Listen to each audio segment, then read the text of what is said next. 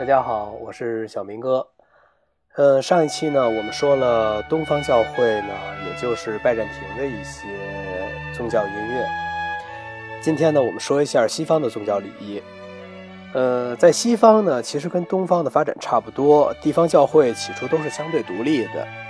虽然他们在很多领域内呢有共同的做法，但很可能啊，都接受了形式稍有不同的东方遗产。这些原先的差异呢，结合了不同地区的情况，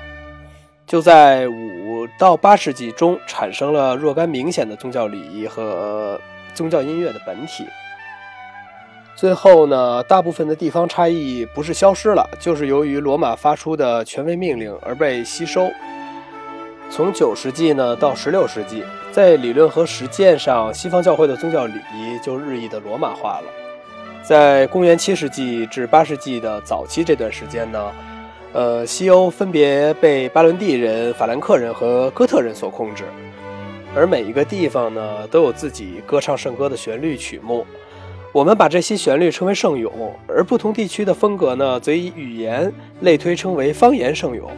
在当时的高卢地区呢，也就大约相当于我们今天的法国啊。有法呃有高卢圣咏，爱尔兰和英国的部分地区呢有凯尔特圣咏，南意大利有贝内文托圣咏，罗马有老罗马圣咏，西班牙有西哥特或莫扎拉布圣咏，米兰周围有安布罗斯圣咏。后来呢，英国发展自己的方言圣咏，称为塞勒姆。值得一提的是呢，英国使用塞勒姆的这个用法呢，从中世纪晚期一直坚持到了宗教改革时期。法兰克人保持了高卢的宗教礼仪，它包括凯尔特和拜占庭两种成分。接近八世纪末，匹平和他的儿子查理曼在他们的领地中强行推广罗马圣咏，并成功镇压了高卢圣咏，以至于今天我们对它知之甚少。另一方面呢，古代西班牙经文及其旋律几乎被全部保存了下来，但其记谱法呢，嗯，无法改编，因为在圣咏被记在线谱上的时候呢，他们就已经废弃不用了。六三三年的托莱多会议重新改组了西班牙教义，而在八世纪被穆斯林征服之后呢，这一礼仪获得了莫扎拉布之名。虽然没有证据说明阿拉伯音乐对对音乐有什么影响啊，直到一零七一年，西班牙圣咏才被罗马圣咏正式取代。甚至到了今天，在托莱多、萨拉曼卡和巴利亚多里德的少数教堂中，还存在着一些遗迹。老罗马圣咏的曲目是在十一到十二世纪罗马的手抄本中发现的，它可以追溯到八世纪。这些圣咏可能代表了一种更古老的用法，甚至在后来被叫做格里高利圣咏的曲目出现之后，还在罗马继续发展着。格里高利圣咏受到北方的法兰克风格的大量渗透，传遍了整个欧洲。公元七四二至公元八一四年，在位的查理曼呢，建立了法兰克王国。大概相当于今天的法国、瑞士和德国的西部地区。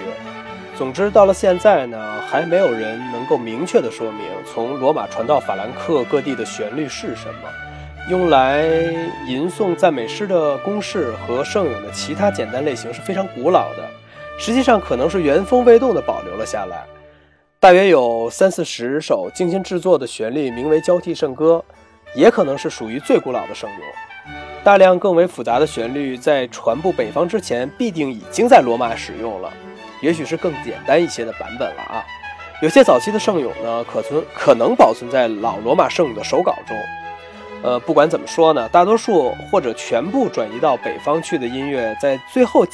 记下谱之前，很可能有了改变。此外呢，九世纪之后，大量新的旋律和新的圣咏类型已经在北方发展起来了。总体而言，实际上我们所知道的源于法兰克的圣咏，其整体很可能是以罗马版本为基础的。地方上的抄写员和音乐家曾经增补和改动过它们。由于大多数流传下来的手稿都在法兰克王国编撰和编辑过，所以这些圣咏一度被认为是起源于这个地区的。但是呢，最近对法兰克和老罗马的版本加以比较之后，认为呢，老罗马圣咏代表了圣咏的。原创储备，只是在传到高卢之后了，做了少许的修改。法兰克手稿则被认为是在教皇指示下经过重组而流传下来的曲目，这也许是在教皇维塔利安指示下开始的。在音乐史上，一直都有这样一个观点：这一重组长期以来都归功于教皇格里高利一世，但是呢，这是文化史上最糟糕的标牌错误之一。对于重组圣咏这一工作呢，可能更应该归功于教皇格里高利二世，他是在公元715年到731年在位的。查理曼于公元800年加冕为神圣罗马帝国的皇帝之后呢，他和他的继任者呢，都企图传播格里高利圣咏的曲目。镇压诸如凯尔特、高卢、莫扎拉布和安布罗斯这些方言圣咏，但他们并没有成功的消灭所有的地方圣咏。在一千年之后，到了十九世纪八十年代，法国索莱姆的本笃会大修道院修士们才根据格里高利圣咏的材料出版了摹写的版本，并附有详注。他们还为各类圣咏出版了分类的现代版本。它被教皇庇护十世在一九零三年宣布为梵蒂冈的官方版本，但是由于梵蒂冈第二次公会议鼓励用本国语言做弥撒，这些圣咏书，包括这些通用本，在现代礼拜仪式中已经很少使用了，也很少重印。西方教会的教皇呢，最重要的活动中心除了罗马以外就是米兰，它是一个繁荣的城市，同拜占庭和东方有着紧密的文化联系。它是四世纪时呢几个皇帝的主要驻地，后来又成为北意大利伦巴第王国的首都。在公元五六八年到公元七四四年间呢，十分兴盛。公元三七四年到三九七年间呢，米兰大主教圣安布罗斯是首先把应答式诗篇咏唱入西方的人。这种咏唱诗篇的方法呢，就是一个独唱者或者领唱者唱诗篇诗文的上半部。会众则唱后半部来应答。由于米兰的重要地位和圣安布罗斯努力与个人声誉，米兰的宗教礼仪和音乐不仅对法国和西班牙，而且对罗马都产生了强大的影响。而且作为结果呢，应答式诗篇咏唱呢也并入罗马的弥撒仪式中。米兰仪式中的这些歌唱呢，后来成为著名的安布罗斯圣咏。虽然安布罗斯时代产生的任何音乐，都还是有疑问的。尽管有各种各样的压制，嗯，他的企图，但安布罗斯的宗教礼仪至今仍在米兰存在着。许多这种圣咏同罗马教会的这些圣咏有类似之处，表明他们是或者是一种交换，或者是来自于同一来源。凡是有同一旋律的两个版本的时候呢，如果一个是华丽的，比如哈利路亚，那么安布罗斯圣咏通常比罗马的更加精致一些。如果是朴素类型的，比如赞美诗的咏唱，则安布罗斯圣咏呢比罗马的更简单一些。在公元纪年后的前几个世纪中呢，罗马成为了大量的基督徒的聚集地，他们秘密的相聚，从事礼拜活动。到了公元三一三年，呃，康斯坦丁皇帝呢最终承认了基督教是一个团体。这个呢我们在上一期节目中介绍了，在帝国内呢有同等的权利，并受到同等的保护。从此呢。这个基督教会呢，从地下生活中走出来了。到了公元四世纪，拉丁语取代了希腊希腊语，成为罗马宗教礼仪中的官方语言。当罗马皇帝的威信日渐衰落时呢，罗马主教的威信却在增加。在信仰和戒律方面呢，基督徒们开始承认教皇的这些权威。由于这些皈依者越来越多，不能再用往常那种非正式的方式来领导礼拜仪式了。教会开始建筑修道院和长方形的大型建筑，称为长方形会堂，以供这个公众礼拜之用。从公元五世纪到七世纪呢，许多教皇都关心如何修订宗教礼仪和音乐。圣本迪尼克规章约是公元五二零年出的这么一套手册，是一套如何管理修道院的这个规则，其中呢提到了乐监。但是呢，并未具体说明这个乐监他的职责。但是呢，到了下个下几个世纪呢，修道院的乐监就成为了音乐程序中的关键人物。他管理图书馆和抄写室，并指导宗教仪式的举行。呃，大家可以看那个《玫瑰的名字》这本书啊，里面也有相关的一些记记录。到了八世纪呢，罗马城还成立了一所唱歌学校。专门由一些歌唱家和教师负责训练男童和成年男性成为教堂音乐家。六世纪时呢，还有一个教皇合唱班。格里高利一世呢，据说曾经想控制宗教礼仪中的圣咏，并使他们标准化。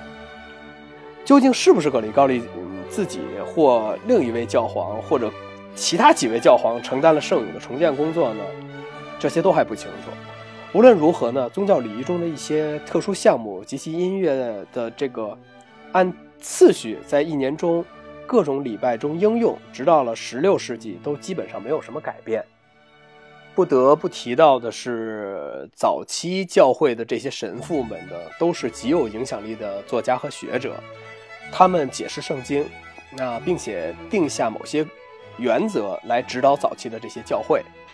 呃，他们呢用希腊文写作，另有呢圣安布罗斯、圣奥古斯丁和圣罗杰姆，他们用拉丁文写作，就像希腊人一样。这些人也认为音乐的价值在于它的力量，它不仅可以鼓舞鼓舞神圣的思想，而且可以影响听众的性格。中世纪早期的哲学家和教会领袖们呢，并不太同意这种想法。我们今天则认为这些是理所当然的。在声音的游戏中呢，听音乐仅仅是为了纯粹的乐趣。在他们否定音乐的声音是为了乐趣的同时呢，也赞同柏拉图所说的这个原则：美的东西之所以存在，是为了提醒我们去追求神圣的美和完善的美。因此，应该拒绝那种只激发以自我为中心的享受或引起占有欲的世俗之美。这种观点成为教会神父和后来宗教改革运动中神学家在论及音乐的许多声明时的依据。